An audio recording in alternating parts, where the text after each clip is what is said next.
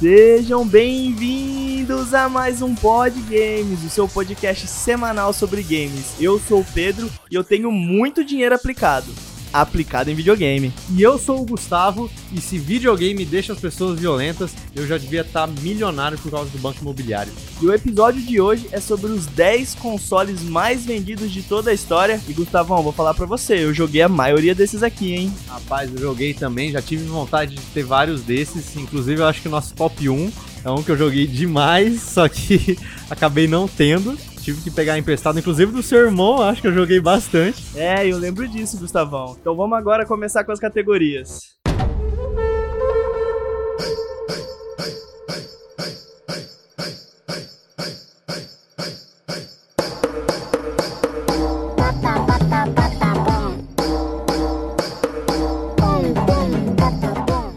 Décimo lugar está sendo ocupado pelo PSP, o PlayStation Portable, que vendeu aproximadamente 80 milhões de cópias, né, do, do, do portátil. Ele foi lançado dia 12 de dezembro de 2004 no Japão, chegou um pouquinho depois nos Estados Unidos. E esse número é de 80 milhões, ele é referente ao último reporte da Sony, que foi em 2012. Foi anunciado uma quantia de 76 unidades vendidas, mas ele ainda continua sendo produzido em poucas unidades, é claro, e comercializado por mais dois anos. Então esse número pode ser que tenha aumentado, pode ser que seja 80 milhões, pode ser que seja um pouquinho menos, pode ser que seja um pouquinho a mais. Eu acredito que seja muito mais, porque o console é maravilhoso. E algo aproximadamente de 82 milhões de, de cópias do console mesmo. Então por isso que ele fica na décima colocação. É, esses números de 82 não são oficiais, são uma estimativa. Então a gente ficou com, com os dados oficiais da Sony que são de 80 milhões, por isso que ele garantiu o décimo lugar. Ele é o primeiro videogame portátil da Sony, competindo direto com os videogames da Nintendo, né, que era famosa pelos, pelos portáteis, e ele utiliza jogos em UMD, que é Universal Media Disc, e tem ainda a capacidade de tocar mídia digital em áudio e vídeo além de outras tecnologias que também são suportadas pela entrada USB 2.0 que ele tem e uma memória de stick, né, Gustavão? Você que teve aí pode falar melhor. Eu usava também para desbloquear, né, seu safadinho? Eu não sei do que você tá falando, nunca fiz isso, nunca fui legal, mas eu lembro que era uma revolução USB vindo no, no portátil, no USB 2.0, a gente já tá no USB tipo C já mais rápido possível que tem. Memória stick, que era um problema, assim, né? Tava popularizando o micro SD, o SD, esses cartões de memória que usam em câmera, em tudo. E o Memory Stick era um cartão de memória que só usava da Sony, era exclusivamente da Sony. Inclusive o MD, né, que é o disquinho que o PSP usa, ele é exclusivo da Sony, foi produzido único exclusivamente, praticamente, para o PSP. É um disco produzido pela Sony, pro portátil da Sony, se eu não me engano, tem até alguns filmes que são em um MD, que a Sony e esse disco só aguentava 1.8 GB de dados, né, ou seja, pro jogo ou pra mídia que tinha. E então por isso que era humanamente impossível você conseguir falsificar um MD e o desbloqueio dele veio através do memory stick mesmo, de homebrews e tudo mais. Era lá também que alguns desenvolvedores faziam suas aplicações por fora, né? E uma curiosidade interessante é que na campanha de publicidade do PSP, a Sony contratou diversos artistas especialistas em grafite e colocou eles para saírem grafitando as ruas de algumas cidades nos Estados Unidos, Gustavão. Isso acabou gerando problema com o prefeito da Filadélfia que acabou processando a Sony, alegando poluição visual com os desenhos. Você acredita nisso? Os desenhos mó bonitinho? Então, poluição visual não pode falar, né? Porque o desenho é bonitinho mesmo. Se quiserem até procurar no Google aí, no, no desenho e tudo mais, mas o erro da Sony foi não ter pedido autorização, né? Aí já não é, não é grafite, aí já é pichação. A Sony foi bem bem agressiva nesse marketing aí. Eu acho que até uma das coisas que fez é, alavancar aí a venda do PSP, né? E, cara, os, os jogos, a gente levantou também uma lista dos jogos com melhores notas é, pro console, no caso do portátil, né? E os jogos com, com melhores notas do portátil é o God of War Chains of Olympus, o GTA Chinatown Wars, Persona 3 Portable. Aí esse daí eu já não me interesso tanto, porque esse, esse, tipo de RPG, assim, que é quase um date simulator, aí já, já não é muito comigo. Gustavão, eu tô ligado que você jogou bastante o PSP, que você foi ficou bem fissurado nele uma época. Eu quero saber, fora esses jogos aí que, que foi citado aí, que são os, os com a melhor avaliação, quero saber quais jogos do, do PSP que te cativaram. Eu não, não tive o PSP, né? Joguei igual você falou na introdução, você jogou o meu, eu joguei o seu, né? Então eu é joguei. Verdade Eu lembro, eu lembro que, que a gente. No caso, eu estudava com, com o irmão do Pedro, né? E aí eu emprestei um PSP, porque eu tinha dois PSP. De tão, tanto que eu gostei do coisa. De tanto que eu gostei do, do portátil, tinha dois. Mas na verdade, um foi que eu comprei mesmo, né? E o outro foi que um brother meu simplesmente tinha o PSP lá parado. Ele falou: ah, desbloqueia pra mim aí. Não, que eu gosto de desbloquear. eu gosto de desbloqueio, eu desbloqueei pro cara. E aí eu passei pra ele de volta. Aí ele falou: Ah, cara, eu não tô jogando muito, pega pra você aí, você me devolve quando quiser. Amigão, esse, esse é brother mesmo. Esse aí precisava muito do PSP, né? E aí eu tô com ele até hoje aqui.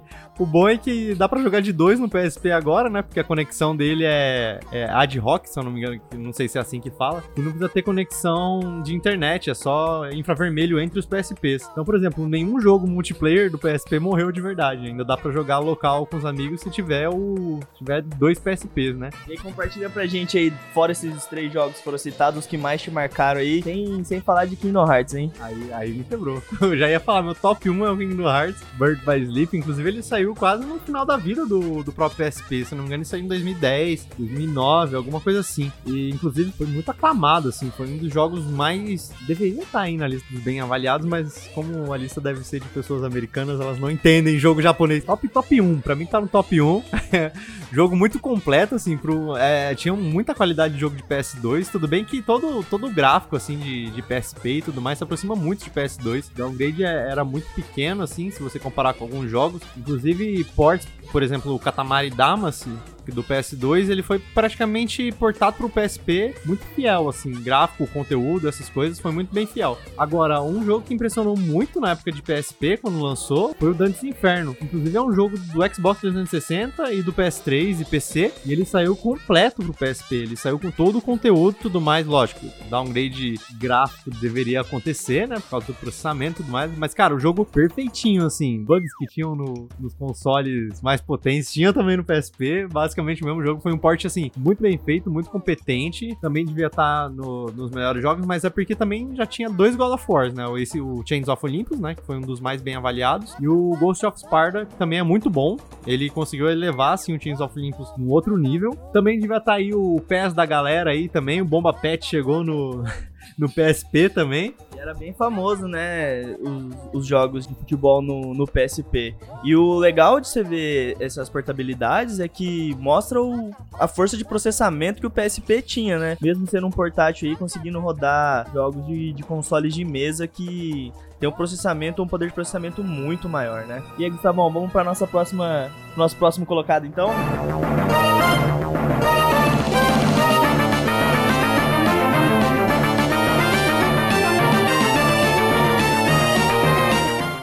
Nono lugar, o Game Boy Advance com 81,5 milhões de unidades vendidas. Foi lançado em 21 de março de 2001 no Japão. Esses dados são diretamente da Nintendo. E o portátil alcançou também a marca de 377 milhões de softwares vendidos, sendo softwares aí entre jogos e alguns outros programas que foram feitos pro, pro, pro portátil, né? O Game Boy Advance foi o campeão de acessórios em portáteis, tendo sido desenvolvido para ele diversos tipos de bugiganga para conectar no, no portátil, né? E um desses exemplos foi o Blue Boy, que era um acessório, Gustavão, que servia para medir a glicose do jogador. E sério, era isso e somente isso que ele fazia. Ah, servia pros diabéticos, né? Se era diabético e queria jogar um, um Game Boy, tava ali, ó. Tava medindo a saúde ali e jogando. Mas aí também o Game Boy teve vários tipos de propaganda, né? Da Nintendo, algumas muito polêmicas e que tiveram trouxeram algum problema pra empresa, né? E aí uma das temáticas da, da publicidade deles diziam que o Game Boy era tão bom que as mãos sempre estariam ocupadas levando as pessoas a fazerem coisas com seus pés nas imagens da propaganda, tinham pessoas que faziam diversas coisas com os pés, como cozinhar, pegar contas e etc. Tipo, tudo das coisas mais bizarras aí, até provavelmente isso que passou pela sua cabeça que tá escutando agora, provavelmente deve ter tido uma cena cortada dessa em propaganda. Mas uma das imagens mais polêmicas da propaganda é onde um menino, ele tá sentado no lago jogando seu Game Boy e nem percebe que algumas piranhas tinham devorado todo o pé do rapaz. Olha a bizarrice, se bem que, né, Japão, né, isso aí é, acho que é normal para eles esse tipo de propaganda deve ter é, sido bastante eficaz para convencer a galera que queria jogar, né? Ficar animada com o negócio. Mas agora eu fico imaginando, quem pagava os, os consoles não eram as crianças, eram os pais delas. Você já imaginou seu pai vendo uma propaganda de um guri com um pé comido de piranha no lago? Você acha que ele ia te dar esse videogame? Ah, é verdade, hein? É verdade. Eu não parei pra pensar nesse, nesse aspecto aí, mas é verdade, cara. Não, não acertou muito bem o público ali que deveriam ser os pais. E aí, Pedrão, acho que dos jogos mais bem avaliados aí, a gente tem, tem um histórico bom aí pra você. Você que no podcast anterior a gente percebeu sua paixão dos, dos, dos jogos da Nintendo aí. Eu acho que você jogou uma, uma boa quantidade aí do, do que o Game Boy Advance podia oferecer, né? Como as melhores avaliações, a gente tem The Legend of Zelda Link to the Past, Tony Hawk Pro Skater 2 e Super Mario Advance 4, Super Mario Bros 3. Cara, então, desses eu vou falar pra você, eu joguei todos. Porém, o Tony Hawk Pro Skater 2 eu não joguei no meu Game Boy Advance. Eu joguei ele no PlayStationzão sinistro mesmo. E vou te falar, cara, desses três estão aí, todos, todos merecem as avaliações. É, a Link to the Past é um jogaço. A, a Nintendo, quando se trata de Pokémon, Mario e Zelda, os caras capricham o que eles não capricham em todo o resto, né, cara? Então, assim,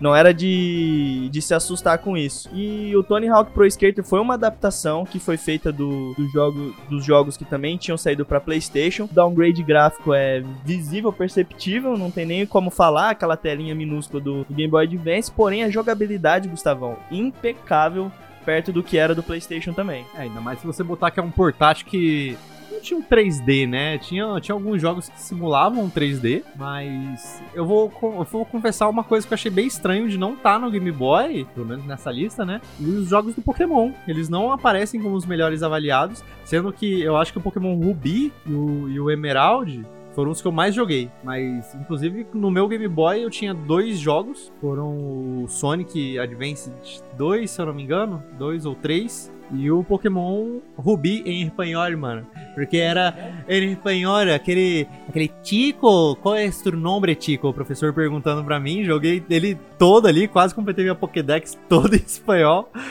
uma coisa bizarra. Mas uma criança que tinha o quê? Oitava série ali, que é 14 anos, 13 anos, alguma coisa assim, por aí. Acho que espanhol tava maravilhoso, né? Já tava aprendendo a virar bilíngue de, desde cedo, desde cedo. O interessante do Game Boy Advance também é que ele foi um dos consoles que mais teve é, emuladores para ele para serem jogados no computador. Então, a maioria da galera nem chegou a ter um Game Boy Advance, mas na época que os computadores começaram a se popularizar, os emuladores de Game Boy Advance eram tão famosos, mas tão famosos, que todo mundo tinha instalado um Pokémon no, no computador, né, Gustavão? Você chegou a jogar em emulador também ou só no seu Game Boy Advance? Não, não, eu joguei bastante porque a gente era criança, né? Fita era cara, coisa era cara até. Se, se os caras não conseguem vender pro comercial que a criança fica sem pé, você acha que aqui no Brasil que os negócios vinham mais caro ainda. A gente ia conseguir comprar o jogo que a gente queria. Não, tinha que ser preciso ali. Então era o que? Era o Sonic e era Pokémon. Aí tem que dar sorte qual Pokémon. É, tem, tem que ser específico. Mas eu queria botar algumas menções honrosas aqui nos, nos jogos. Acho que você pode colocar aqui também. São jogos que eu joguei bastante, obviamente no emulador. Então, e também como é, eu já tava mais crescido quando eu comecei a ver bastante essas, esses outros jogos, essas outras coisas. Porque a biblioteca do Game Boy é gigantesca. Tem muito jogo, muito jogo jogo. E muito jogo até que não chegava aqui e tinha tradução de fã por causa da RUM, né? Quando eu tava mais velho, né? E eu tinha um computador que eu podia mexer, que não era do meu irmão, não era do meu pai, nem nada. E aí colocava, conheci o Pokémon Fire Red a partir daí, né? Eu não sabia que tinha quando eu comprei o Game Boy, que era um remake do, dos primeiros Pokémon, né? Do Pokémon Red e Pokémon Green. Mas a menção honrosa que eu queria deixar aqui é Kingdom Hearts, que saiu pro Game Boy, o Chains of Memories. Jogo estranho, mas joguei porque eu gosto da, da saga, jogava do PS2. Pra você ver como que demorou tanto pra eu jogar o Game Boy, é, eu joguei os do PS2 e depois fui jogar o Game Boy por causa do emulador. E isso é bacana porque foi numa época que o Game Boy já tava morrendo, o DS já tava aí pra suceder ele, né? Então, eu acho assim, aceita a pirataria nesse nível, entendeu? Se for pra. Porque assim, vão enterrar o um negócio e aí não, dá mais lucro, né? Então, quando enterrou ali, tá liberado. Ou mais ou menos. É, alguns outros jogos também que não estão na lista que são muito bons, eu joguei bastante também, gastei muitas horas neles foram Harvest Moon e os jogos do Medabots, cara. Nossa, como eram bons os jogos do Medabots. Eu e meu irmão, a gente passava a hora, a gente brigava na frente do computador para pro horário certinho pra gente poder jogar, porque, cara, esses jogos eram muito bons. É, Harvest Moon é um simulador de fazendinha mesmo, mas ótimo, ótimo jogo. E o Medabots, o fato de você poder trocar as peças do seu robô, montar do jeito que você queria, é algo incrível. E aí do, do Game Boy também, coisa que eu joguei bastante. Acho que o, gênero de RPG, para mim, ele começou a surgir como uma paixão, assim, para mim. E é todo RPG também, né? Acho que o Tactics, assim, foi mais, mais envolvente para mim. Foi o Fire Emblem. Eu conheci o Fire Emblem por causa do Game Boy Advance. Conheci os jogos do Mega Man Battle Network, do 1 ao 6 eles são muito bons, muito bons mesmo. Eu acho que assim, do 1 ao 3 eu joguei engajadíssimo, do início ao fim e querendo jogar mais. Só que aí quando no 4 começou aquela divisão, virou um Pokémon da vida, o, o 4 tinha o Red e o Blue, aí o 5 tinha o Protoman e o Colonel, aí o 6 era a, o Beast, não sei o que, e o, e o uma outra, um outro personagem lá. Ah, o Mega Man foi muito bom, Golden Sun também foi um RPG muito muito bom, eu gostei bastante. Inclusive conheci o Golden Sun porque ele fazia uma ponte no Mega Man Battle Network. Game Boy marcou minha época quando não tinha mais videogame e eu só podia jogar no computador. E computador naquela época era caro e não eram os computadores mais potentes, era o que dava e emulador de Game Boy resolvia. Vamos para nosso próximo colocado então.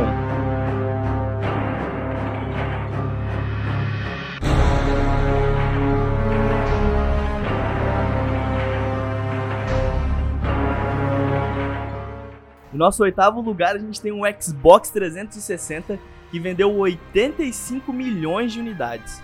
Foi lançado no dia 22 de novembro de 2005 e em julho de 2014 a Microsoft divulgou que havia enviado 84 milhões de Xbox 360. A empresa parou de reportar os dados em 2015. O Xbox continuou sendo produzido por mais dois anos depois disso e durante esse período a gente pode assumir com segurança que a Microsoft levantou esse número facilmente para 84 milhões de unidades de sell-in para sell-truth. O sell-in é quando você vende os consoles para o varejista e o sell-truth é quando ele vai evidentemente para o consumidor final. E se essa informação fosse divulgada oficialmente pela Microsoft, isso colocaria o Xbox 360 patamares acima da nossa colocação. Mas como são só especulações, a gente fica com os números oficiais de 85 milhões, Gustavão. E aí, Pedrão, uma das, das curiosidades bacanas aí do que o Xbox acabou trazendo é quando ele já tinha lançado o Kinect, a Microsoft fez uma parceria com a NASA. E aí eles lançaram um jogo exclusivamente pro Xbox 360, pro Kinect, né? Que era um exclusivo, que era para você pousar a nave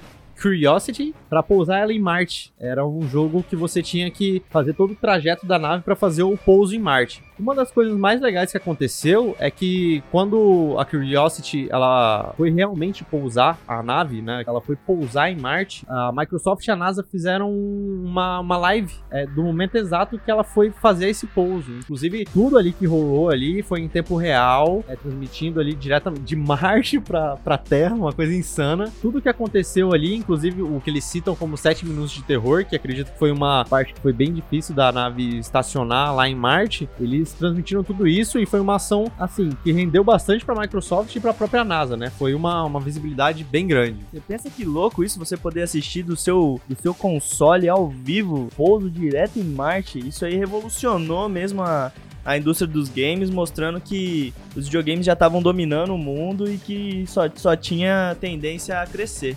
E por falar no Kinect, Gustavão, você sabia que o aparelho foi idealizado por um brasileiro? É, cara, é isso aí. E um brasileiro chamado Alex Kipman. De acordo com Kipman, a ideia pro Kinect surgiu de repente quando ele estava passando um tempo na chácara da tia dele. Ele acordou do nada com o desejo de fazer as pessoas poderem jogar os videogames interagir com os videogames sem precisar usar os controles. E o aparelho foi tão importante, Gustavão, que garantiu pro Alex um lugar entre os 100 brasileiros que mais influenciaram o mundo no ano de 2010. Eu acho que nem só só 2010, né? Eu acho que influenciou até, até depois. Se você for olhar, a Nintendo lançou o Wii, só que com controle, sensor de movimento. E aí o PlayStation veio depois com o PS Move também, só que com controle. O Kinect era o único que tinha absolutamente nada de, de controle. Realmente era você ali, faz os movimentos que manda fazer o jogo. E, e é isso, cara. Não, não precisa de nada assim, é, além. Pode várias pessoas, inclusive, acho que o Just Dance é um fruto muitíssimo positivo do do Kinect, né? Então, ele conseguiu aí revolucionar e o Kinect até hoje, né, no Xbox One, já saiu junto com o console, então um produto que realmente vingou aí, vindo de um da cabeça de um brasileirinho igual a gente. Brazuca Piniquim. E os jogos com as maiores avaliações do Xbox 360 são o GTA 4, GTA 5 e BioShock. É, eu acho que o que mais me chamou a atenção nessa lista aí, Gustavão, é perceber que não tem nenhum exclusivo, né, na, na lista dos jogos mais avaliados de Xbox. Que não tem um exclusivo, cara, é impressionante. E olha que o Xbox tem jogos bons. O Gears é muito bom, Gears 1, Gears 2, Gears 3. Forza Horizon nasceu no Xbox 360, jogo de corrida muito bom. Horizon 2 já foi, já foi um, um cross-gen ali, saiu no Xbox 360, mas saiu no Xbox One também. Tem o Alan Wake também, que é um jogo de terror com uma história muito boa, um background muito bom, muito envolvente. Você vai seguindo com o personagem, dando tiro, metendo machadada e as alucinações acontecendo. Uma lanterna na cara de capiroto. O jogo você tem que controlar os recursos, acaba a bateria da, da lanterna, você fica na insanidade. Então, assim, realmente tinha muito muitos jogos bons, mas Gustavão, o problema é que foi ano de GTA, né? Que foi, foi temporada de GTA, né? É, ainda mais se você for ver que o Xbox é da Microsoft, Microsoft que fabrica o Windows, PC e tudo mais. PC é caro pra rodar um GTAzinho. Hoje em dia tá suave.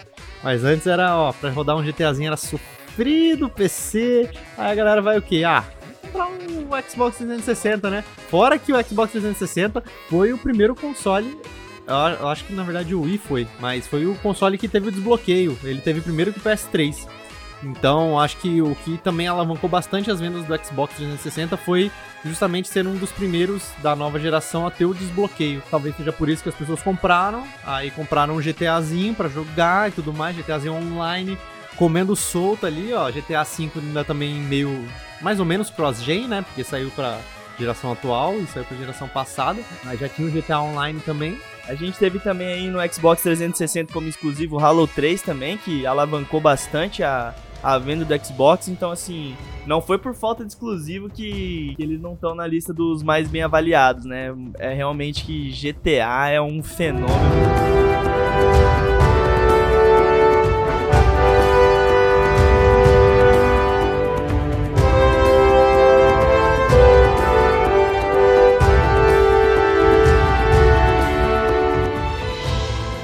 Agora é o nosso sétimo colocado, o PlayStation 3, que vendeu aproximadamente 87,5 milhões de unidades.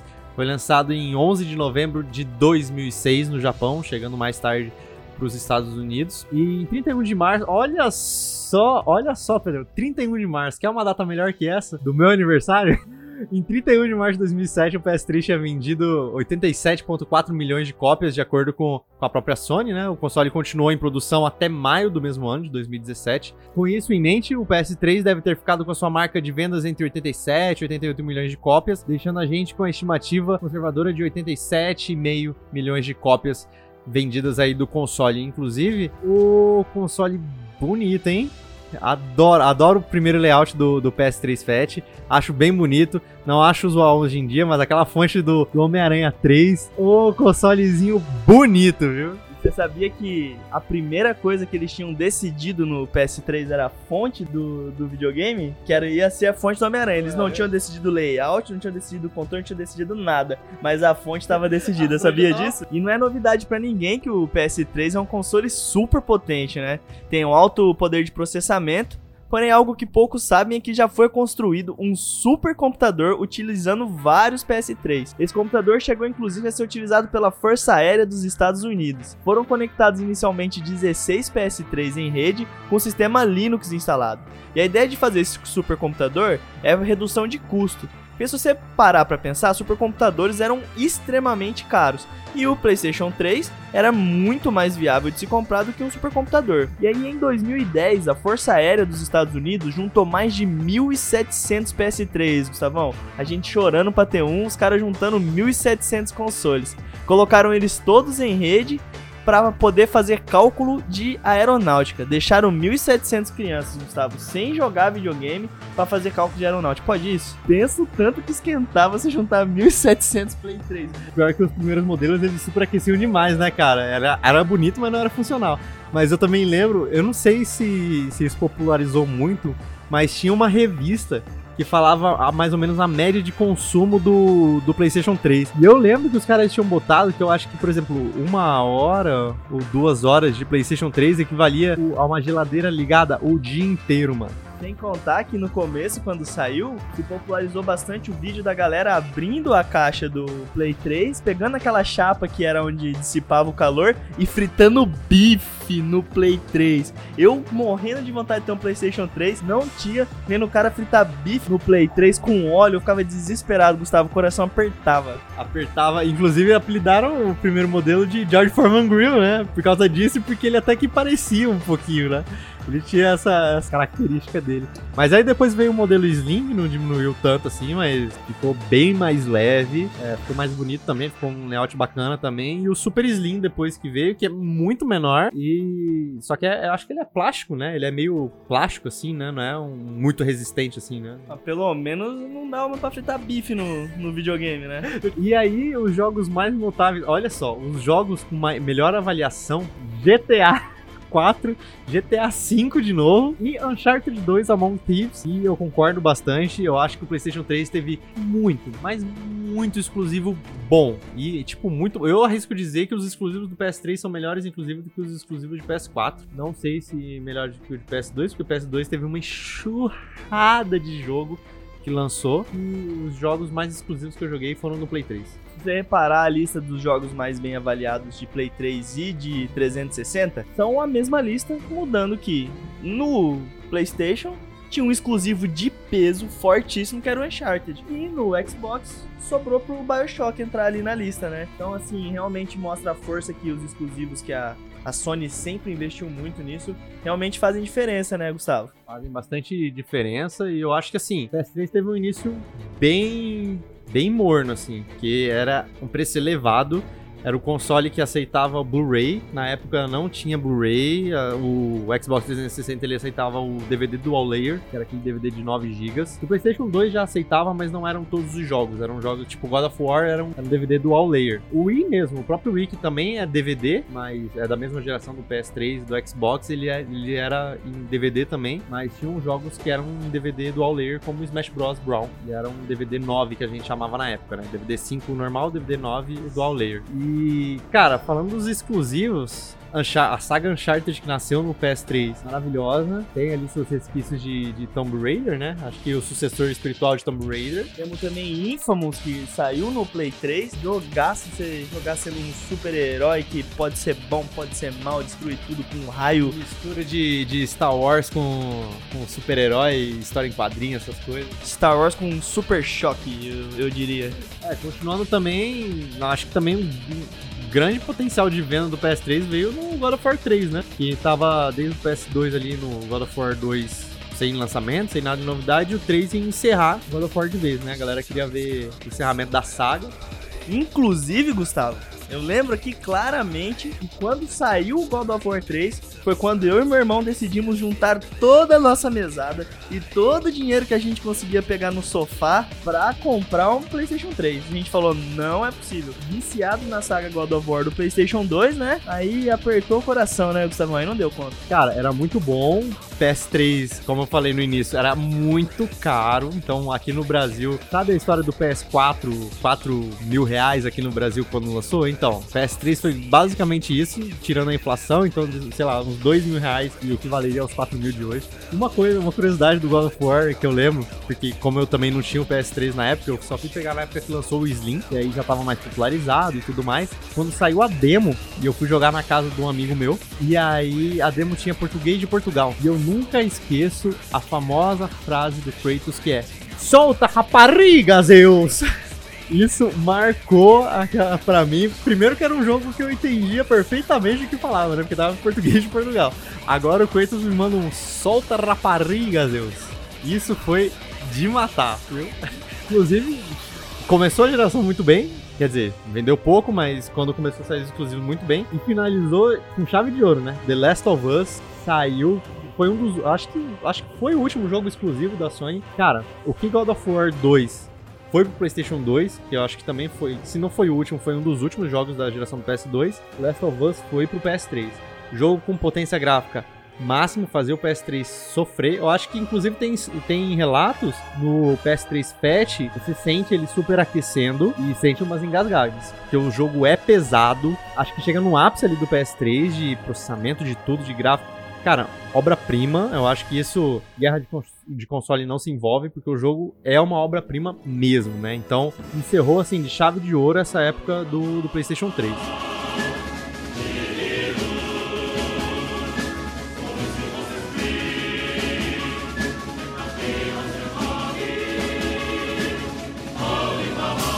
Em sexto lugar, a gente tem o Nintendo Wii. É isso mesmo, o outro console da mesma geração, brigando com Xbox 360 e PlayStation 3. O Wii vendeu 101,63 milhões de unidades, Gustavo. É, saiu dia 19 de novembro de 2006 aqui para os Estados Unidos e região. Você pode até ver que tem uma aproximação aí, né? O Wii saiu 19 de novembro, o PS3 11 de novembro, também do mesmo ano, e o Xbox 360 saiu primeiro, saiu 22 de novembro de 2005, né? Um ano anterior. E de acordo com os dados oficiais da, da própria Nintendo, né, o Nintendo Wii parou de ser produzido como o quinto console mais vendido de toda a história nessa época, então ele só subiu, desceu uma posição, no caso, né, ficou em sexto. E aí o Wii também vendeu mais de 920 milhões de softwares, segundo maior de toda a história da Nintendo. E o grande sucesso do Nintendo Wii fez com que um dos seus títulos se tornasse o jogo mais vendido de todos os tempos, Gustavão distribuído gratuitamente com cada unidade do console vendido, o Wii Sports vendeu mais de 45 milhões de unidades e bateu o título como Super Smash Bros. e Tetris, cara. Você acredita nisso? É fácil de acreditar, mas, pô, essa sacada aí também a Nintendo foi, foi sacana, né? Aí compra o console toma esse jogo aqui e virou o jogo mais vendido do mundo. Onde já se viu isso? Onde já se viu, sacada de gênio dele. E, inclusive, é, a curiosidade também, que acho que é o que ajudou a moldar também para os demais consoles, é que a patente do sensor de movimento que a Nintendo usa, não me lembro qual foi a empresa ou os criadores, elas foram recusadas pela Sony e pela Microsoft. Então a Nintendo foi a única que acreditou no projeto, botou em frente, fez o Nintendo Wii por causa disso, Inclusive, o nome dele é por causa disso, que os dois Is podem simular duas pessoas jogando, ou até mesmo os dois Wii Remotes, né? Quer dizer, cada I é um, um Wii Remote. Foi graças a, a Nintendo acreditar nisso, nesse sensor de movimento, que o Wii, inclusive, foi o vencedor, né? Do, dessa geração como console mais vendido. Foi dos três, foi o mais vendido. E eu fico imaginando, Gustavão, o quanto que a Sony e a Microsoft devem ter se arrependido de não ter comprado a patente dos, dos controles com sensor, porque depois eles tentaram entrar no mercado com, com tecnologias semelhantes e falharam, né, Gustavão? Não conseguiram chegar aí no, no sucesso do, do Nintendo Wii, né? A Microsoft ainda conseguiu emplacar o Kinect, que é uma tecnologia é, incrível, né? A gente também não tem nenhuma outra empresa fazendo o trabalho semelhante ao que eles fazem com o Kinect, mas o controle com sensor mesmo ficou na mão da Nintendo e foi embora. É verdade, a Sony aí tentou com o PS Move aí, uh, deu mais ou menos certo ali naqueles aqueles, aqueles jogos tipo Time Crisis, aqueles on rails, né, que a câmera anda, você mira e atira, mas também assim, um público muitíssimo nichado, então não compensa você comprar só por causa disso. A Sony ainda tentou emplacar, fez alguns jogos, os exclusivos dela com, com suporte ao PS Move, né? No caso, o Killzone 3 tem um jeito de você jogar com sensor de movimento. E aí tentou emplacar e, e não rolou, cara. O Nintendo Wii, assim, foi muito agraciado pelo sensor de movimento, mas acredito que ele tenha sofrido muito, porque muita empresa não quis portar os jogos pro Nintendo Wii, por ser difícil ter que adaptar pro, pro movimento. Mas jogos como Call of Duty, por exemplo, deram muito certo no Wii, porque pelo menos eu preferia muito mais jogar porque a sensação realmente você tá mais imersivo ali no jogo. Você joga com o sensor de movimento, a arma é o seu Wii Remote, e o Nunchuck ali é o que você mexe o personagem, mira. E aí o gatilho de trás do, do e-remote é o tiro, igual um gatilho de, de arma mesmo. É, então, assim, muita coisa legal. Jogo de tênis, muito mais legal de jogar. Inclusive, acredito que deu muito prejuízo para os pais para jogar controle na TV, estragar a TV. Jogo de golfe, eu joguei muito jogo de golfe no Nintendo Wii, porque é muito divertido jogar. Tiger Woods, você pegou meu dinheirinho aí, ó, no Nintendo Wii, viu? É, vale lembrar também outra curiosidade que por conta do emote, né? a Nintendo começou a lançar diversas bugigangas para você colocar. Era controlezinho, era pistola, era raquete, era não sei o que. Tudo você podia encostar o seu emote e, e interagir com, com, o videogame da, da maneira que você queria. É, Só né? que a Filco, que aparentemente detinha patentes de, de protótipos de modelo para controle parecido com o que a Nintendo lançou, processou a Nintendo fortíssimo. E esse embargo foi muito longo, eles acabaram se acertando por fora dos tribunais e até hoje, Gustavo, não se sabe o valor que eles acertaram. Mas eu vou falar um negócio pra você, a Filco deve ter metido a faca, hein? Lembrar que esses acessorinhos aí de raquete não mudava nada no jogo, né? Não, não davam uma. dava só a sensação de que estavam fazendo melhor. Mas o volantezinho do Mario Kart não tinha diferença ali, porque você roda o controle. Da raquete é basicamente o remote mais esticado, mas não muda nada na perspectiva ali. E, o, e a arminha, a pistolinha também, a Sony também imitou isso também. Tem, tem um, um pedaço de plástico para você simular uma arma também. Sim, não serve de nada, mas é um dinheirinho no cofre, né?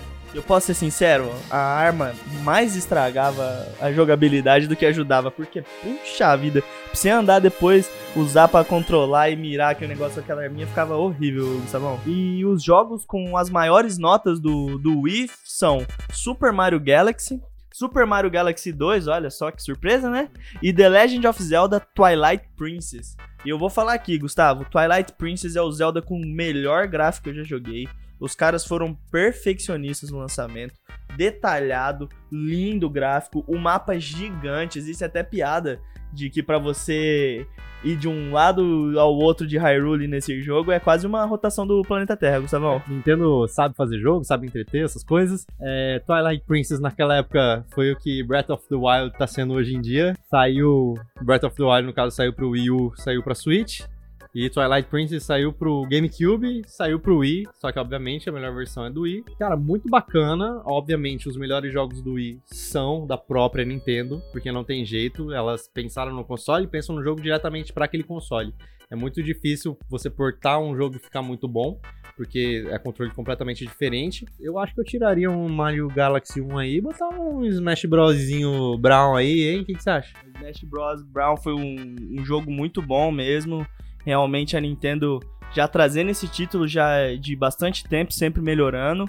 E o Smashzinho do Wii realmente foi foi um dos melhores que eu já joguei, Gustavão. Acho que assim, eu gostava muito do Nintendo 64. É, o do GameCube, para mim, é o melhor, de fora agora o do Switch que saiu, que é a obra-prima do, do Smash. Mas o Smash do Wii a Nintendo fez com muita qualidade também. É, eu acho que vale ressaltar aí também alguns, alguns outros jogos que que não estão, como por exemplo o Mario Kart, que o Mario Kart do Wii, um ótimo jogo, e o Mario Party do Nintendo Wii foi o último Mario Party bom que a, que a Nintendo fez, o primeiro que saiu, porque, cara, eles esse último eles estragaram. É, eu não sei se foi o primeiro do Wii ou o segundo, mas tem um que. Do Mario Party, no caso, que eu detestei, que é um que anda todo mundo junto. Eu acho que é o 9, eu acho. É, é o segundo, né? Aí eu já não, não, curti muito, mas o 8 é muito bom. O 8 eu jogo até hoje. E tem o Wii, né? Eu levo o Wii geralmente pra, pra festa, essas coisas, né? Porque o Just Dance. Ó, pirataria no Wii também, ó, já tá liberado com o console morto já. Então, desbloqueei o Wii, metei ali os Just Dance da vida, o pessoal escolhe, dança e aquele abraço, né? O único problema é o controle ali, né? O pessoal tem que ficar segurando o controle, mas ah, acho que isso aí pouco importa pra, pra se divertir, né? Fora isso, também tem um título muito bacana que surgiu no Wii, que é o No More Heroes. É um jogo bem divertido. É, no início ele foi meio que chato repetitivo e tudo mais, mas acho que foi uma boa tentativa ali. Saiu o 2 depois, também bem elogiado ali por ser um exclusivo do Wii, né? Depois ele teve o port para as outras plataformas, acho que só um teve, eu não me lembro. Mas é um jogo muito bom, acho que merece também um, uma menção honrosa aí pela por ser diferente, por ser muito bom e por ser um dos jogos ao lado de Mad World, um dos jogos mais violentos do Wii. Que, inclusive, era uma coisa muito pouco, muito pouco jogo violento que teve pro Wii. Então, acho que esses jogos aí merecem uma menção honrosa. Não teve Kingdom Hearts, fiquei muito chateado, né? Todo mundo sonhando ali com Kingdom Hearts do Mickey e o Mario juntos. Tem imagem vazada, pode procurar no Google aí da galera fazendo. Não tem, fiquei muito triste. E também a felicidade de ver o Sonic no Smash Bros, né? Ele nasceu no Brawl, pra mim a melhor coisa. O Snake também, ele estreou no Super Smash Bros Brawl.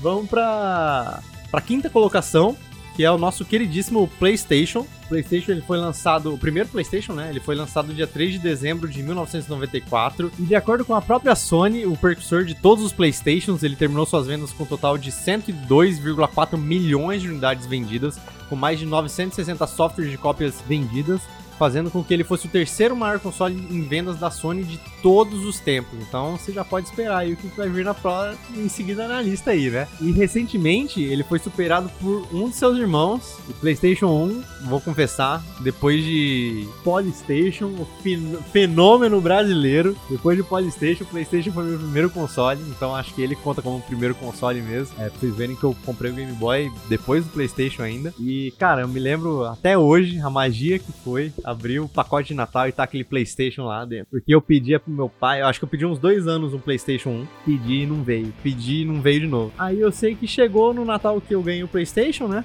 Tem uma caixa ali, sobraram uma caixa e um disco ali, né? Aí me deram um disco, era o FIFA 2000 do PlayStation 1, original. Aí eu falei, mas pai, isso aqui não roda no computador, isso aqui é de PlayStation. Mas tem mais uma caixa ali. Aí meu pai, não, isso aqui é do seu irmão e tudo mais, isso aqui a gente vai entregar para ele depois. É, não é seu esse outro aqui. Aí eu, mas pai, não tem como funcionar o FIFA no computador, ele é só do Playstation, aqui escrito Playstation, pai, não tem. Aí ele, ah é, então vamos resolver isso aqui. Ele pegou a caixa e mostrou o Playstation. Eu falei, sabe o menino do Nintendo 64? Foi quase a mesma coisa com o Playstation.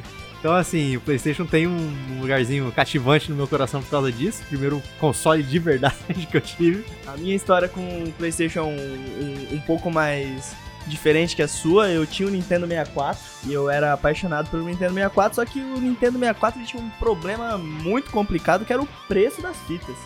Era impossível e as únicas que eu tinha acesso eram as fitas piratas, né?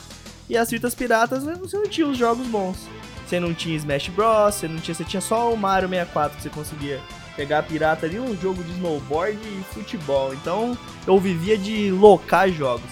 E aí, né, o meu pai vendo que ele gastava muito dinheiro locando o jogo, decidiu vender o meu Nintendo 64 e me deu um PlayStation 1. Então eu substituí o meu 64, mas eu vou falar para você que foi a maior felicidade da vida, porque eu ia lá na comprar os jogos falsificados e eu com 10 reais chegava com 3 em casa, dava para fazer, não comprava nem mais picolé. Mas agora só só quem é da época sabe como é que é a felicidade de você ir com 10 reais e voltar com dois, três jogos para casa e poder se divertir, ainda mais para uma criança, Gustavo, que tinha três fitas e não arranjava em lugar nenhum fita nova.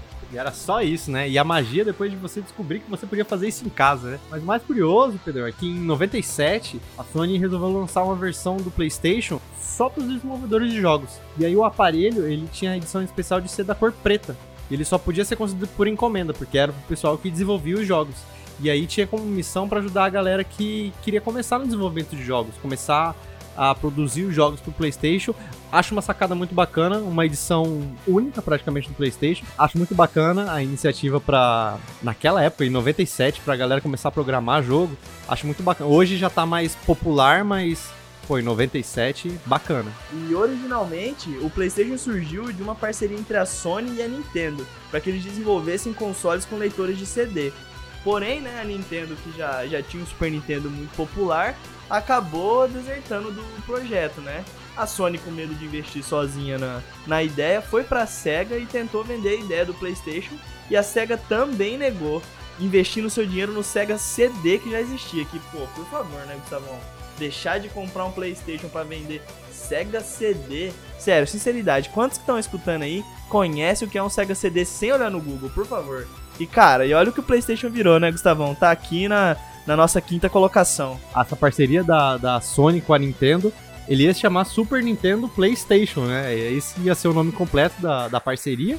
Inclusive, saiu até uma notícia recente de que tinha um cara que tem esse protótipo. Ele é real, ele existe, tirou bastante fotos e tudo mais. Óbvio, não tem jogo, porque era um protótipo, não chegou a ser lançado, mas realmente existiu, realmente tem foto.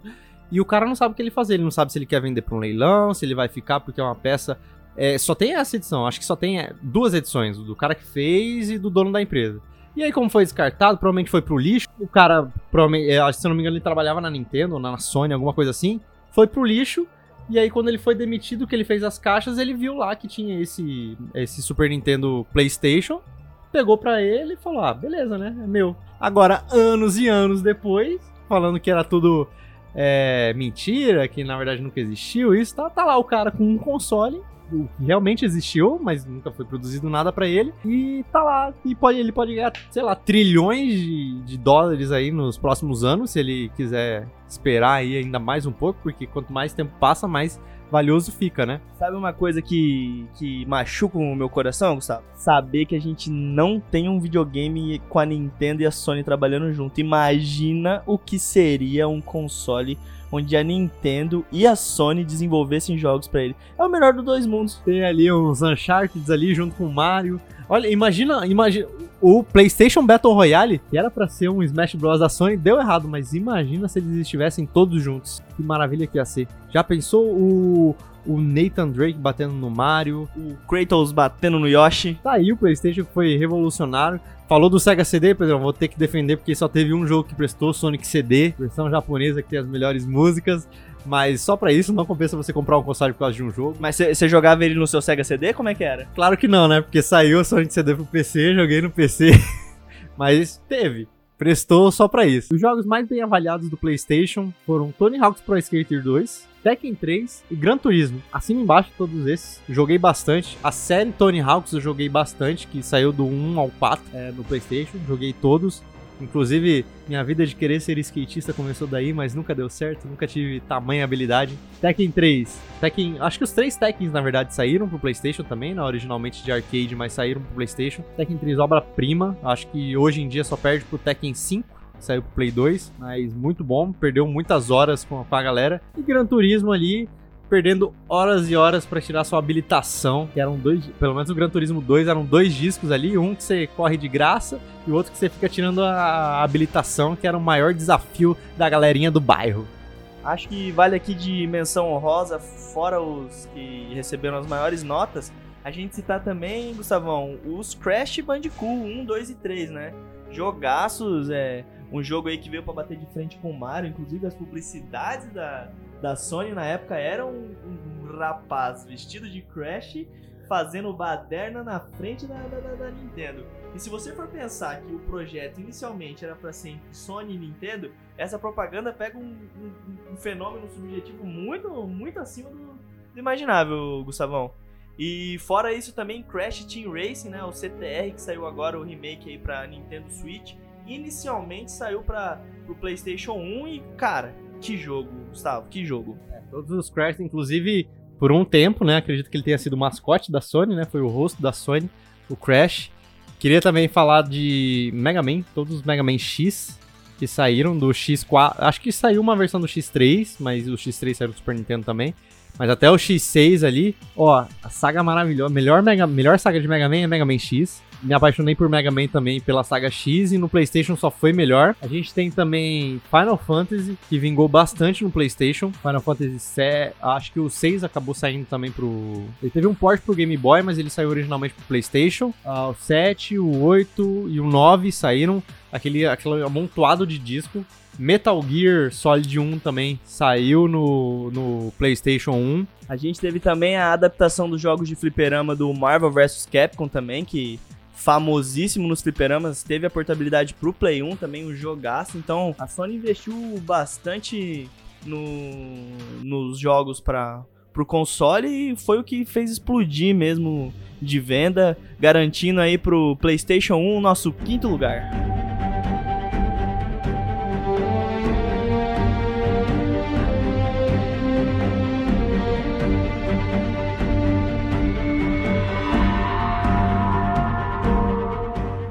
E na nossa quarta colocação, a gente tem o irmão mais novo do PlayStation 1, que é o PlayStation 4, ou como ficou conhecido aqui no Brasil, PlayStation 4K, que vendeu, pasmem, 102,8 milhões de unidades. Lançado no dia 15 de novembro de 2013, o PlayStation 4 dominou a oitava geração de consoles no mundo e em 30 de outubro, a Sony anunciou que havia enviado 102,8 milhões de unidades de PlayStation 4, passando assim o Wii e o original Play 1. se tornando assim o quarto colocado nessa lista de videogames mais vendidos de todos os tempos. O PlayStation 4 também detém o título de o mais rápido console caseiro a alcançar a marca de 100 milhões de unidades vendidas. Vale ressaltar que somente vendas Cell-Win são computados para esse título. O PS4 bateu o antigo campeão, que era nada mais nada menos que o seu ancestral, o PlayStation 2. E uma das coisas bacanas é que a, a como a Sony também foi uma das, das primeiras ali a lançar o console, sempre tem essa, essa guerra da geração quem lança primeiro, né? Então a Sony lançou, acho que um pouquinho depois ou um pouquinho antes. E uma das curiosidades é que o seu controle ele tinha o sensor de toque ali. Ele tem,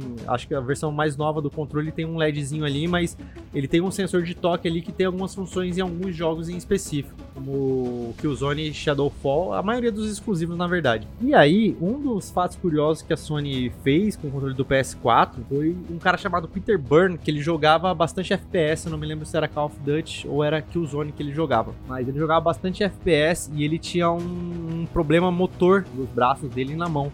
Então ele não conseguia segurar o controle perfeitamente e do jeito que ele segurava, acabava batendo no touchpad do, do PS4. Porque além dele ser touch, ele é um botão clicável. Então tinha que tomar muito cuidado, às vezes, como ele, ele mexe com o controle, às vezes fazer uma pressãozinha ali, pressiona o botão, faz alguma coisa no jogo, acaba atrapalhando. A Sony fez um controle exclusivo para ele, tendo um pequeno botão à parte de trás do controle, que é clicável que desabilita esse touchpad que acredito eu que para ele não fazia diferença. Acredito que nos no jogos de FPS não, não faz muita diferença esse botão. Acredito que seja só para ver o mapa. Mas como ele se adaptou a jogar os FPS, é, acredito que sem precisar apertar esses botões, ele acabou não perdendo nada e talvez tenha até melhorado seu desempenho nos jogos, né? Não tem mais aquele botão para ficar atrapalhando sua jogatina. É, mas não é só de curiosidade positiva que o PlayStation 4 vive, não. A gente teve também uma suspeita de um terrorismo que acabou ocasionando na morte de 127 pessoas, onde as forças do, de inteligência dos Estados Unidos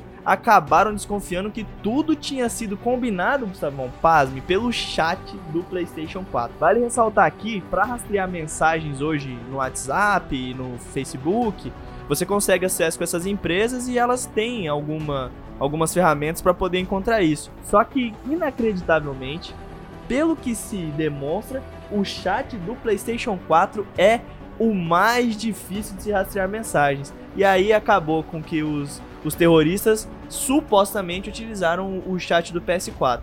A Sony veio a público para falar sobre sobre o assunto, acabou dizendo que tudo que é bom, né, acaba também sendo usado para outros fins e ficou por isso mesmo. Deu essa jogadinha de essa sambada aí, tirou o corpo fora e ainda se promoveu ali falando que tem uma boa uma boa criptografia de rastreio ali de mensagens. Mensagem sim, né, mas da PSN que deu aquele BO no PlayStation 3 aí me aí me complica, né, Sony? Concordo com o que eles falaram. Realmente acho que todo meio de comunicação é é um chamariz ali para você poder fazer qualquer coisa. Inclusive, acho que é, muitos atentados, muitos massacres aconteceram não, não, foram por causa do videogame, não é? Não foi um PS4, não foi um, uma coisa que fez isso. Pode ter sido o chat do PS4? Pode. Pode ter sido o chat do Xbox? Pode. Pode ter sido o WhatsApp naquela Pode. Pode ser qualquer coisa, mas a suspeita é do PS4 e realmente pode ser, mas a culpa não é 100% da Sony. Inclusive, Gustavão, tem indícios de que as forças inteligentes dos Estados Unidos agora eles ficam online no no, PlayStation 4 em alguns jogos só para monitorar a comunicação que ocorre dentro do, do chat do PlayStation 4. E aí, Pedrão, a próxima curiosidade é uma das coisas que a Sony nunca deveria fazer. Mas ela fez, porque tá nadando dinheiro, vou gastar meu dinheiro aqui. É um sapato, é um tênis, na verdade, que lembra assim o um PS4, né? Tem a cor preto e o azul ali, que é característico do PS4. Entrada HDMI no sapato tem uma entrada HDMI. Mas e aí, Gustavo? Essa entrada HDMI serve pra quê? Eu consigo assistir o meu chulé na, na televisão? Pasmo, você, você vai ficar com o queixo caído com o que, que esse, essa entrada HDMI faz. O que, que, que ela faz? Ela simplesmente faz nada. Não faz nada. É só um adereço decorativo, mas seu cabo HDMI cabe lá. Você não pode fazer absolutamente nada, nada. É só um artigo decorativo. Nossa, tudo que eu precisava. Obrigado, Sony, ó. E aí, os jogos mais bem avaliados aí que a gente tem no PlayStation 4 é o Red Dead Redemption 2, é GTA V e Last of Us Remastered. Olha só, ele não entrou, o Last of Us não entrou na lista do PS3, mas entrou na lista do PS4. Inclusive, eu acho que ele saiu alguns meses ou um ano depois do lançamento do PS4 e mesmo assim ainda foi vendeu bastante e mais gente ainda teve acesso ao jogo, né? Que teve muita gente que não comprou o Play 3, mas comprou o Play 4 e ainda pôde aproveitar o Last of Us, 30 FPS, com resolução Full HD, que o PS3 chorava muito para ter, mas dava lisinho. E os gráficos também deram uma melhorada ali, deu aquele, aquela tapeada nos gráficos, né? E lembrar também, o Red Dead Redemption 2, que foi lançado há pouco tempo, esse ano ainda, já tá entre um dos mais bem avaliados. Participou do Game Awards ano passado com o God of War, que também é um dos melhores jogos, inclusive ganhou o Game Awards em cima do Red Dead Redemption 2, né? Eram os dois favoritos aí para jogo do ano. Inclusive, galera, ó, nosso podcast anterior tem as nossas palpites sobre o Game Awards que vai acontecer aí dia 12 agora, tá chegando dia 12 de dezembro. E se você escutar o podcast até o final, você vai ter a chance de ganhar aí um, um, um, brinde nosso aí, mas tem que escutar o podcast inteiro aí, fazer suas apostas e aí descobrir qual que é o, qual que é o prêmio acho que vale aí também ficar de menção honrosa do, dos jogos de PlayStation 4, Marvel Spider-Man, que também saiu exclusivo de PlayStation 4, um jogaço. Conseguiram trazer aí o espírito do, dos jogos do Homem-Aranha que foram perdidos, né? Desde o Play 1 fizeram muito sucesso, voltaram agora, somente no PlayStation 4, a ficar fortes no mercado. Então acho que vale de, de menção honrosa. Acho que mais uma vez a Sony acertou nos exclusivos que lançou. O Killzone Shadowfall para um jogo de lançamento era muito bom. A apostaram em novas franquias. Horizon Zero Dawn, jogo muitíssimo bom, muito bom. A Guerrilha, que é a mesma empresa que faz Killzone, acertou em cheio no Horizon Zero Dawn. A gente teve a continuação do Uncharted com Uncharted 4. A gente teve o Bloodborne também, que é da, da mesma série Soul ali, né? Ele faz parte do mesmo universo, mas ele é exclusivo PS4. E ainda aí a gente tem a, o que vai sair, a gente não sabe ainda como que vai ser a repercussão, mas que tá prometendo bastante, que é o remake do Final Fantasy VII, né? Que originalmente saiu pro próprio Play 1, aí depois perdeu a exclusividade, mas sei lá, 30 anos depois perdeu a exclusividade. Parece até que eles vão reviver aí o, o jeito de jogar Final Fantasy Fantasy VII, que eles vão dividir em capítulos, mas o hype tá lá em cima, que o remake tá muito bom, gameplay muito bom e gráficos excelentes, né? Gustavão, então vamos agora pro nosso próximo colocado.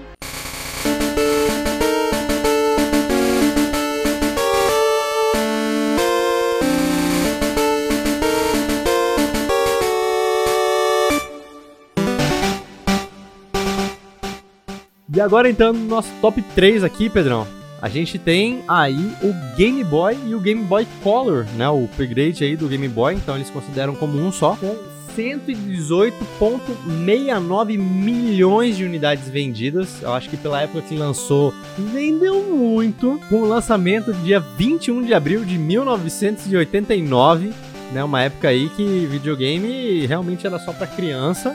Mas vendeu bastante, pelo visto, bastante adulto participou aí. E uma curiosidade também, né? Quando saiu ali do, do eSports foi o mais vendido, o Tetris do Game Boy era um dos mais vendidos, né? Então, um fato curioso aí.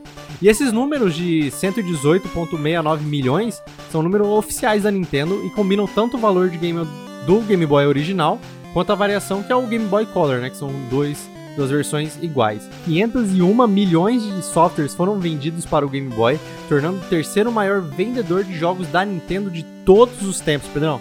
É, cara, realmente o Game Boy foi um fenômeno, né? Não, não tem como questionar. E uma curiosidade, Gustavão, é que durante a Guerra do Golfo, entre 1990 e 1991, um soldado americano teve o seu acampamento bombardeado e entre os seus pertences, o que, que ele tinha lá? Um Game Boy. E de forma surpreendente, o videogame não apenas sobreviveu ao ataque, como ele funciona até hoje. Atualmente você pode ver esse dispositivo, ele está em exposição na Nintendo World Store em Nova York, ou seja, ele agora é uma peça de museu o Game Boy bombardeado sobrevivente. Pior que tem foto dele lá mesmo no, no museu, tá lá na frente, tá exposto lá.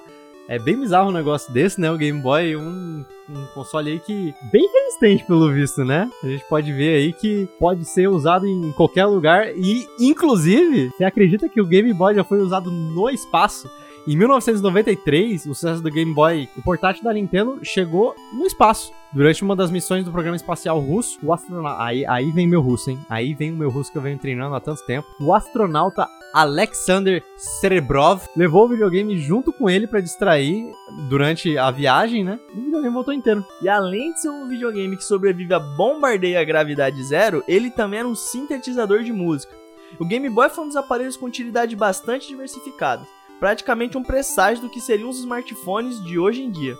E há uma verdadeira infinidade de acessórios estranhos que poderiam ser acoplados ao Game Boy. De impressora portátil a câmera monocromática, mas não é nada disso é tão estranho quanto usar videogame para localizar peixe, Gustavo. O aparelho que você podia ligar no seu Game Boy conseguia detectar peixe a mais de 20 metros de profundidade. E tudo isso era possível se visualizar na tela do portátil, Gustavo. Pensa, você vai pescar com seu pai, você leva o videogame, seu pai fala: Quem que pesca com videogame, moleque? Aí tu bota o bagulho na água e mostra pra ele onde tá o peixe na tela do, do negócio. E foi o motivo de juntar pais e filhos numa pescaria, olha só. Mas eu fico pensando, se o meu pai ver essa propaganda, ele não ia querer comprar o Game Boy pra mim. Ele ia querer comprar o Game Boy pra ele. Mas o Game Boy teve realmente muito, muito aparelho, é, muito acessório ali que foi bizarro. Tinha um acessório também que eu acho que ele tirava foto. Obviamente, era aquelas fotos pixelizadas, eu acho que era o quê? 0.01 megapixel que a foto saía. Era interessante, o, tanto, todas as coisas que eles queriam colocar no, no Game Boy, né? E aí, um dos jogos mais bem avaliados que a gente tem aí do, do Game Boy é o Metal Gear Ghost Babel, que é o Metal Gear Solid, né? Super Mario Bros. Deluxe e o The Legend of Zelda Oracle of Ages aí. Que, se eu não me engano, teve duas versões, né? O Oracle of Ages e teve um outro, né? Vale ressaltar também que a gente teve aí no, no Game Boy também os primeiros Pokémons que foi algo assim revolucionário, né? Começou com um jogo, depois virou anime, depois virou mangá. Então assim, os primeiros monstrinhos surgiram no Game Boy, foi uma febre. Eu lembro que ah, eu, o que me fez querer o Game Boy de qualquer maneira foi para poder jogar Pokémon. Aquele mundo aberto, visto de cima, onde você. Rinha, rinha de bicho, Gustavo. Vou, vou resumir aqui. Rinha de bicho. É porradaria de animal, não tem como não gostar. É rato e pássaro saindo no soco, é isso que é, isso que é bacana, ó. PJ e Ratatá ali no início, ó, enchendo o saco. Ô bicho chato chato. Ratatá que não parava de aparecer e o PJ, meu Pokémon pássaro predileto, porque o Pidgeot é um dos Pokémons mais bonitos. Mas o mais curioso, Pedro, é que o Pokémon, para você ter ideia, ele ia ser só dois jogos. Ele ia ser o Red e o, e o, Green, né? Que saiu no Japão. E aí aqui saiu, acho que o Red e o Blue. E o Yellow depois saiu. Só que o Yellow já foi um reflexo do, que o, do sucesso que o anime teve. Porque o Pikachu que você consegue do início é um. É um é por causa do anime, né? Por causa do Ash. E lembrar que do jogo não é o Ash, é o Red, nome do nosso protagonista. E aí fez o sucesso que fez o Pokémon. E aí a Game Freak só ia fazer mais um, que viria, viria a ser o Pokémon Gold, Silver e Cristal, né? Ia ser só, iam ser só essas duas gerações de Pokémon. Olha que, que engraçado graças a Deus eles desistiram dessa ideia de fazer só mais um, né? Porque, poxa vida. Ainda bem que o sucesso foi grande, né? Se bem que aí críticas negativas a Pokémon Sword Shield aí vieram, mas, pô, acho que dá haters, pra. Haters. Muito hater, inclusive. Acredito, não cheguei a jogar, não, não sei nada. Eu acho que, assim, ainda bem que continuou a série Pokémon foi feita para portátil, acho que é para você jogar em qualquer lugar, para você ter os seus fazer literalmente o sentido de Pocket Monsters, né? Pra você guardar no bolso ali. E eu acho que dos Game Boys, eu acho que foram do Game Boy clássico, né? Foi as coisas que eu mais joguei, acho que foram Pokémon, acho. Eu tenho uma memória mais afetiva com Game Boy Advance do que Game Boy Color e Game Boy normal. A gente teve também a adaptação de Contra aí, que rolou pra, pra Game Boy também, que foi um jogo muito bom, mas o que realmente marcou, Gustavão, o, o, o emblema em volta do Game Boy, o adorno, é um Bulbasaur, um Charmander e um Squirtle, e não tem como, como discutir isso. Castlevania, saíram alguns Castlevanias também pro Game Boy. Acho que essa plataforma 2 3D também funciona muito bem em portátil. Joguei pouco Game Boy, joguei praticamente só Pokémon, mas console um portátil aí muito bom, inclusive o sucessor para, na minha opinião, melhor que o original. Fica aí, acho que justo ser o terceiro. Numa época que videogame tecnicamente era só para criança. Eu acredito que o Game Boy desmistificou isso, justamente também por ter esse, esse acessório de pesca para os pais, né? Muito bacana. Mas tá aí, eu acho que a terceira colocação é muito bem dada ao Game Boy.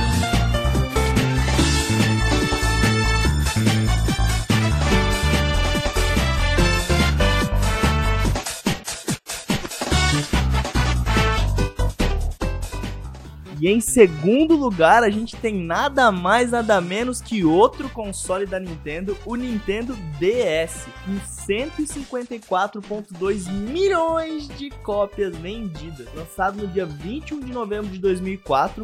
E esses números são informados diretamente pela Nintendo que sempre solta os números oficiais aí de, de venda deles, né? E engloba o total de venda de todos os consoles da família DS, né? Incluindo o modelo original, o DS Lite e o DSi. O Nintendo DS também é o console de melhor performance no quesito venda de software, né? Que vendeu mais jogos e sistemas pro, pro console com aproximadamente 950 cópias vendidas de jogos e softwares. Eu tive um Nintendo DS e é, eu vou falar, um videogame divertidíssimo. Trouxe muita dificuldade pro mercado de, de portátil aí, porque ele era dual screen, né? Então os desenvolvedores não aceitaram muito bem essa, essa troca. Ele era para ser um projeto multi-screen, né? Porém, screens que só serviriam para exibir coisas. E aí ele acabou sendo um dual screen com uma, uma das telas em que você podia interagir com o jogo. E isso aí realmente trouxe uma dificuldade aí pro, pros desenvolvedores. É muito bacana. Acho que o DS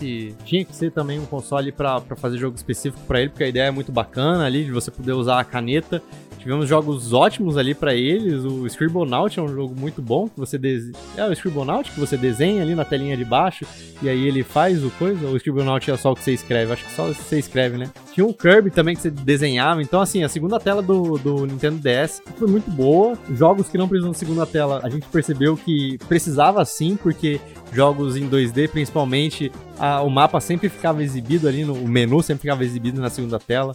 Jogos como Pokémon, por exemplo, o menu sempre vai estar disponível ali na segunda tela para você, e enquanto na primeira você joga com o personagem, ali você pode ver sua mochila, você pode ver seus itens, pode ver o mapa, pode ver por onde você tá andando. É bem bacana a ideia do DS aí, rendeu bastante com louvor aí, e inclusive, seguindo aí, eu acho que a, a risca aí do Game Boy, portátil bem resistente, vamos dizer assim, né? A Nintendo tinha soltado uma nota quando lançou ele, e ele aguentava até 10 caídas seguidas de um metro e meio, mais absurdo que isso foram os alpinistas que subiram no Everest com dois rádios para pedir socorro, um notebook, dois MP3 e dois Nintendo DS.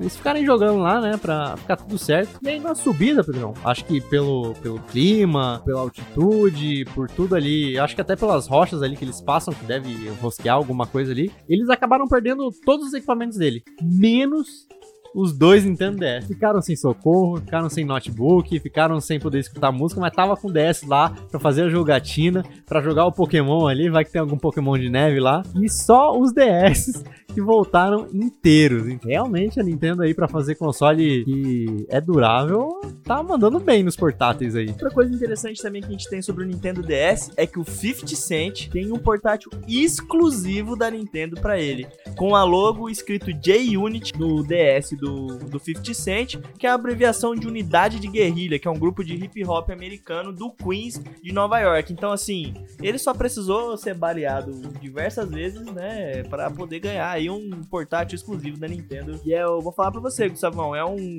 DS muito bonito, todo camuflado, bem diferente do que a gente vê aí. Normalmente os consoles da Nintendo são monocromáticos, né? Com cores, é. várias cores, tem ali rosa, tem de todos, todo o gosto ali, tem uma cor de DS. Só que normalmente o console todo é de uma cor só, né? Com um detalhe ou outro ali. O DS do 50 Cent, ele é todo camuflado, é realmente bem diferente e bem bonito. E os jogos do Nintendo DS aí que tiveram tiveram a maior avaliação nas análises são GTA, Chinatown Wars, Flipnote Studio, Chrono Tiger. Eu vou falar pra você, Gustavão, Chrono Tiger marcou no Super Nintendo, marcou de novo no Nintendo DS. Que saga, hein?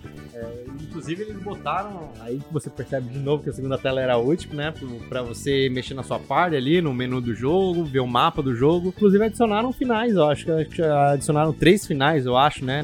Nessa versão do DS. Pokémon também continuou seu legado aí no DS, muito bem no, no Game Boy Advance, foi pro DS, foi melhor ainda, né? Saíram acho que duas gerações aí do, do Pokémon, Pérola e Diamante, e o Black White 1 e 2, 1 é, e 2 no caso, né? A gente tem também o Mario Kart, que saiu pro DS, acho que foi um dos melhores Mario Karts que saíram aí pra portátil depois do, do 7, né? Que saiu pro 3DS. Tivemos também uma readaptação do Super Mario 64, onde você podia jogar com mais personagens, né? Não só com Mario, podia jogar aí com, com Luigi, com Yoshi, então dava uma, uma diversificada, né? Tivemos também dois jogos do Legend of Zelda aí, né? Que é o Spirit Tracker e o Phantom Hogwarts, que são jogos que mudam completamente a dinâmica de jogo do, do Zelda, né? É um jogo que você controla ele com a caneta embaixo, os movimentos que ele vai fazer, por onde ele vai andar. Não tinha a mesma mecânica de controle do personagem que você tinha nos outros jogos, uma inovação aí para testar a segunda tela do DS. A gente tem também o New Super Mario Bros. aí, que dá uma voltada no, nos clássicos aí da,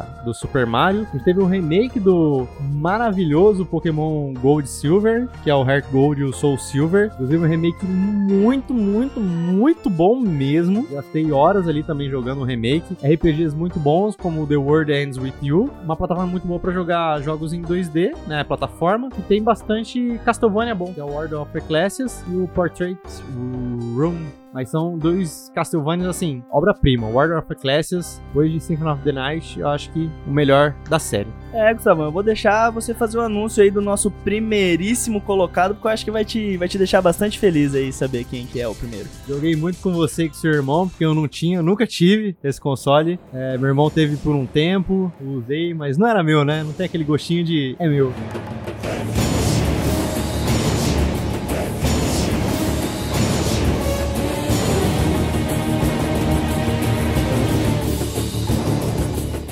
E aí, no primeiro lugar que a gente tem é o PlayStation 2, Pedrão. 159 milhões de unidades vendidas. Console aí que eu falei no início do podcast, não tive a oportunidade de tê-lo. Meu irmão teve, mas não é aquele aquele gostinho de é meu, eu posso jogar o que eu quiser, não tenho horário para jogar porque é meu. Joguei bastante na sua casa com seu irmão. E aí ele levava o meu videogame pra casa dele para poder brincar um pouco também e eu ficava órfão de PlayStation 2. Ah, mas isso era uma boa causa, né? O Kingdom Hearts ali, ó, batendo ali, ó, Kingdom Hearts 1 e 2, o remake do Chains of Memories, estava tudo lá. Era uma maravilha. PlayStation 2 lançado em 4 de março dos anos 2000. O PlayStation 2 se manteve como um dos consoles mais vendidos de todos os tempos. A Sony passou o Nintendo Nintendo DS por aproximadamente 5 milhões de unidades vendidas. Lembrar que o PlayStation 2 ainda saiu antes do 4 anos antes do Nintendo DS, então acho que é uma marca aí muito boa. Vendeu mais que todos os outros consoles que já existem aí, né? Tudo bem que tem os consoles da nova geração. Em 31 de janeiro de 2011, a Sony havia vendido 150 milhões de PlayStation 2 para varejistas.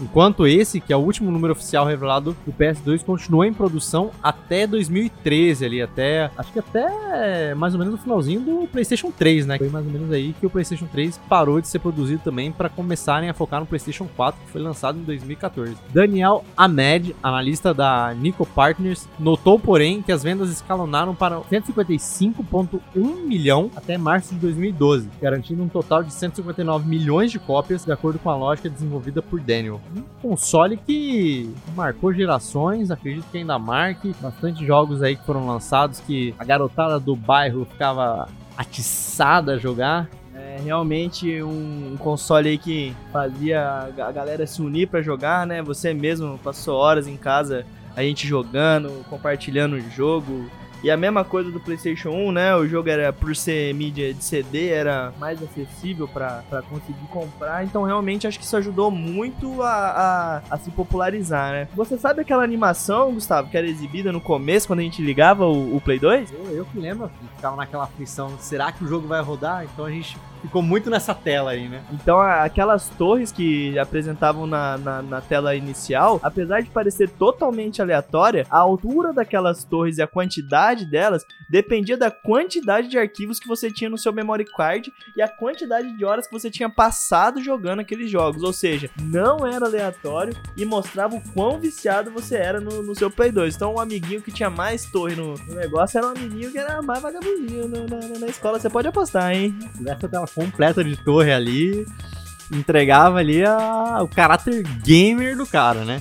Mas, Pedrão, uma coisa que eu acho que a, a, gente também não sabia é que o PS2 teve Netflix. E o mais curioso disso tudo é que o Netflix só saiu aqui no Brasil. O Netflix lançou um DVD, né, com o aplicativo Pro PS2, para quem não sabe também, o PS2 tinha entrada para cabo de internet. Foi muito popular aqui, pelo menos entre a gente, mas teve jogos que foram exclusivamente pensados para online. É Resident Evil Outbreak Files 1 e 2. É um co-op também pensado totalmente para online. É, os últimos jogos de luta também do PS2 saíram com, com um sistema para jogar online. O próprio KOF 2002 Unlimited Match tem essa, essa opção de jogar online no PS2. E aí a Netflix lançou só aqui no Brasil o DVD com, com o aplicativo deles e aí você conectado na internet, você podia assistir os, os filmes, as séries que tinham no Netflix. Então, assim, muito bacana a Netflix pensar no mercado brasileiro. Era como era uma época que ainda tava ficando. Os consoles eram caros, né? O PS3 era muito caro, uh, não tinha muita acessibilidade ali. O Netflix também com os demais consoles. Ele até teve depois aplicativos pro Xbox, pro PS3, pro Wii. O PS2 é muito, é muito engraçado ter isso e exclusivamente no Brasil. Então acho que foi uma, uma jogada aí da Netflix muito